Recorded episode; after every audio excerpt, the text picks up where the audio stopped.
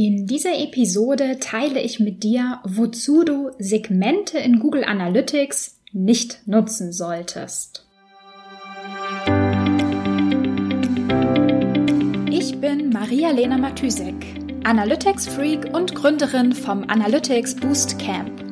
Möchtest du das volle Potenzial der Daten nutzen und dein Online-Marketing auf die Erfolgsspur bringen? Möchtest du wissen, was für dich und deine Kunden wirklich funktioniert und datengetrieben optimieren? Möchtest du glücklichere Kunden und mehr Umsatz mit deiner Webseite? Dann bist du hier richtig.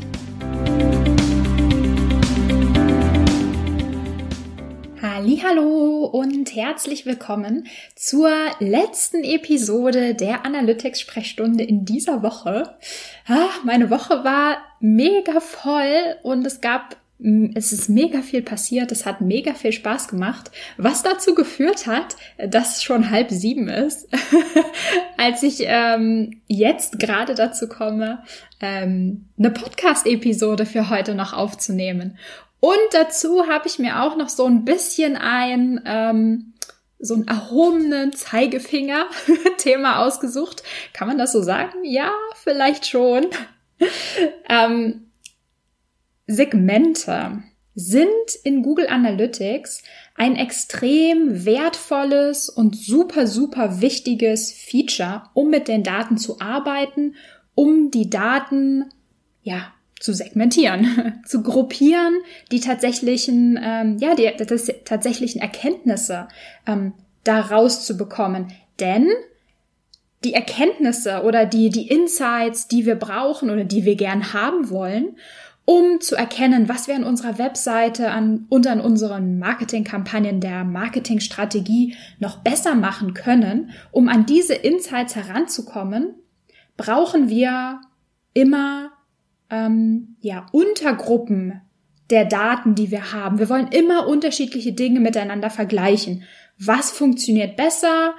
Das oder das? Ähm, oder was funktioniert nicht gut, das oder das? Oder wie sieht der Flow von Nutzern aus? Zuerst das, dann das und so weiter. Und ähm, ja, ich würde dir auf jeden Fall natürlich empfehlen, die Segmente ausgiebig zu nutzen. Und ähm, ach so, vielleicht noch, also ich habe schon mal einen, einen ganz ausführlichen Überblick über ähm, Segmente in Google Analytics in einer anderen Episode besprochen oder mit dir geteilt.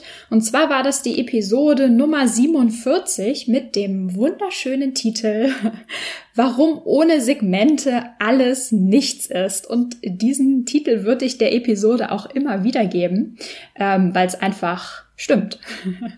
Also, wenn du noch mal einen allgemeinen oder einen, ja, doch einfach einen Überblick über Segmente haben möchtest, dann hör dir gerne nochmal die Episode 47 an. Ähm, mir ist aber ähm, noch ein, ähm, ja, noch ein weiterer Use Case für Segmente eingefallen. Also abgesehen von dem, ähm, ich ver vergleiche verschiedene Nutzertypen miteinander, ich ver ver vergleiche verschiedene Traffic-Kanäle miteinander. Ähm, und dieser Use Case, den sehe ich sehr, sehr oft. Der wird sehr oft genutzt und ist trotzdem ein bisschen umstritten, würde ich sagen, weil es so ein bisschen in Richtung Missbrauch von diesem Feature in Google Analytics, ähm, ja, es ist so ein bisschen, es ist nicht das, wofür die Segmente tatsächlich gemacht wurden. Und zwar ähm, sehe ich relativ oft, dass ähm, Analytics-User Segmente nutzen, um ja, schlechten Traffic, also Traffic, den wir eigentlich gar nicht analysieren möchten, also Bot-Traffic, Spider-Traffic, Spam-Traffic, Testing-Traffic, internen Traffic, um, um das aus der Analyse rauszuhalten. Also, dass die Leute, ich nenne sie mal die Leute, ähm, ein Segment haben, das sozusagen ist, alle Nutzer ähm, äh, sauberer, sauberer Traffic, saubere Daten und ein Segment Spam und sich dann sozusagen nur das eine Segment anschauen oder ein Segment Nutzer ohne Spam oder sowas in die Richtung. Und ähm, das macht natürlich Sinn, also es funktioniert auch, man kann das machen, das macht Sinn. Aber es ist natürlich trotzdem irgendwie ein bisschen blöd, weil der Traffic ja natürlich immer noch da ist oder die Daten, die wir gar nicht analysieren möchten, die sind immer noch im Reporting drin oder in unserer, in unserer Datenansicht drin. Ähm, was den Nachteil hat, dass wenn da vielleicht nicht immer alle Teammitglieder dran denken, ach ja, äh, ich brauche ja immer noch dieses extra Segment, was ich anwenden muss, damit die Daten wirklich sauber sind. Also wenn nicht da alle, wenn da nicht alle dran denken, dann gibt's immer mal Analysen ähm, oder Reports, die im Team vielleicht diskutiert werden, mal mit Traffic, äh, mal mit Spam, mal ohne Spam, mal mit Test-Traffic, mal ohne, was natürlich super inkonsistent ist und ähm, ja, Spam-Traffic, ganz ehrlich, das wollen wir nicht analysieren. also das bringt uns natürlich überhaupt nichts, das verzerrt uns die Daten. Das sind einfach äh, falsche, unsaubere Ergebnisse, die wir ähm, damit erzielen. Plus, es gibt in Google Analytics natürlich nur eine begrenzte Anzahl oder die Möglichkeit, verschiedene Segmente auf ein Reporting anzuwenden, ist begrenzt. Ähm, und wenn dafür schon eine Position für, ähm, für diesen wir wollen kein Spam drin haben, Traffic rausgeht, äh, drauf geht, ist das natürlich blöd. Plus, man muss diese, ähm, ja, diese Funktion oder diese Definition, das ist Test-Traffic, ständig mit im Hinterkopf behalten, wenn man zum Beispiel, ähm, ja, wenn man verschiedene Segmente anlegt, irgendwie wiederkehrende Nutzer und neue Nutzer, und immer wieder muss man dran denken, da ist Spam drin, der muss auch raussegmentiert werden. Das ist einfach total blöd. Es macht im Zweifelsfall das Reporting total unübersichtlich, wenn man da immer noch dieses, okay, das hier ist Spam und hier ist mit und das ohne Spam. Also, ah, also ja, es geht natürlich, es funktioniert, aber es ist so ein bisschen zum, zum Haare raufen, ähm, wenn man das so machen muss, weil das einfach hacky und unsauber ist und total viel und total schnell Fehler produziert. Aber, und jetzt kommt das Aber, es ist natürlich die einzige Möglichkeit, nachträglich fehlerhafte Daten aus den Reports rauszuhalten ähm, oder rauszufiltern. Also man filtert das ja nicht. Das heißt, ich würde tatsächlich sagen, es ist die einzige Möglichkeit, nachdem die Daten erstmal drin sind, die aus der Analyse rauszuhalten. Denn, kleine Erinnerung, Filter, also wenn wir einen Filter auf eine Datenansicht anwenden, wirken die immer nur auf zukünftig, auf zukünftigen Traffic. Das heißt, in dem Moment, wo dir auffällt, oh shit, hier ist ja eine Menge Spam drin, oder oh shit, hier habe ich vergessen, den Test-Traffic ähm, rauszufiltern, hier ist ja ganz viel Test-Traffic drin, dann ist der in dieser Datenansicht drin. Punkt. Den bekommst du nachträglich nicht wieder rausgesammelt. Daher, also das ist, wenn, wenn du das festgestellt hast, sind die Segmente schon, ist, ist das Kind praktisch schon in den Brunnen gefallen und es gibt keine Rettung mehr, mehr oder weniger. Deswegen mein Appell, es ist super, super, super, super wichtig, ein sauberes Setup zu haben, damit man einfach langfristig auch saubere Daten hat und nicht dieses mega hackige ähm, Gegruschtel in seiner, in seinen Reports hat und in seiner Analyse, sondern dass man sagt, ich will diese Analyse fahren, hier habe ich meine sauberen Daten, zack, fertig, das ist das Erkenntnis. Also sozusagen der super straighte Weg und nicht tausend um, Umwege zu nehmen, wie, oh, welcher Traffic ist jetzt hier drin und hier war Spam und da war Test und ach ja, und der interne Traffic, der ist ja auch noch überall drin.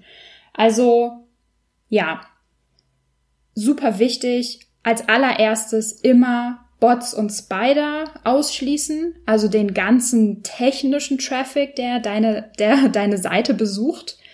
Dann möglichst nur Traffic zulassen, also nur die Daten in deine Property reinlassen oder in deine, deine Datenansicht reinlassen, ähm, die wirklich auf deiner Webseite waren, also die mit deinem eigenen Hostname getrackt wurden.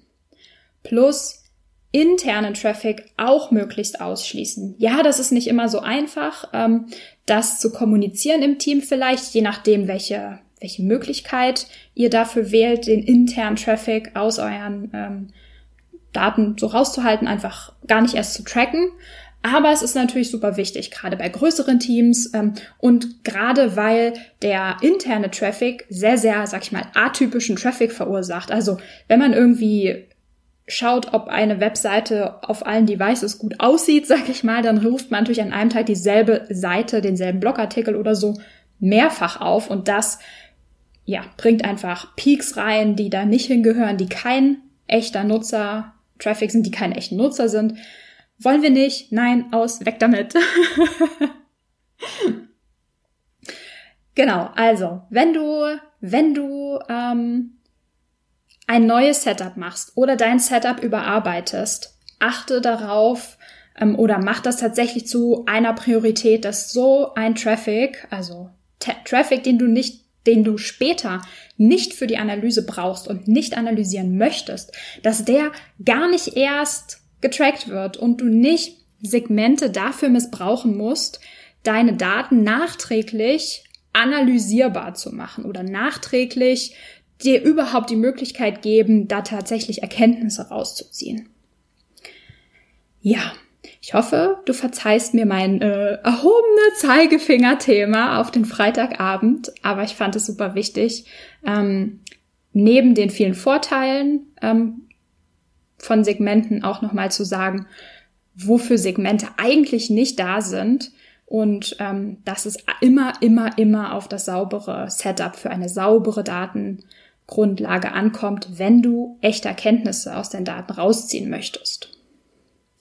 Okay, damit ist alles gesagt für diese Woche. ich verabschiede mich ins Wochenende und wünsche dir auch ein ganz tolles Wochenende. Und wir hören uns Montag. Bis dann! Wenn dir die Folge gefallen hat und du etwas mitnehmen konntest, dann würde ich mich mega über eine Bewertung freuen. Abonniere den Podcast, teile ihn mit Freunden und Kollegen und wenn du selbst eine Frage hast, die ich dir in der Analytics-Sprechstunde beantworten kann, dann schreib sie mir auf jeden Fall per Mail an maria.analyticsfreak.com, auf Facebook oder über LinkedIn.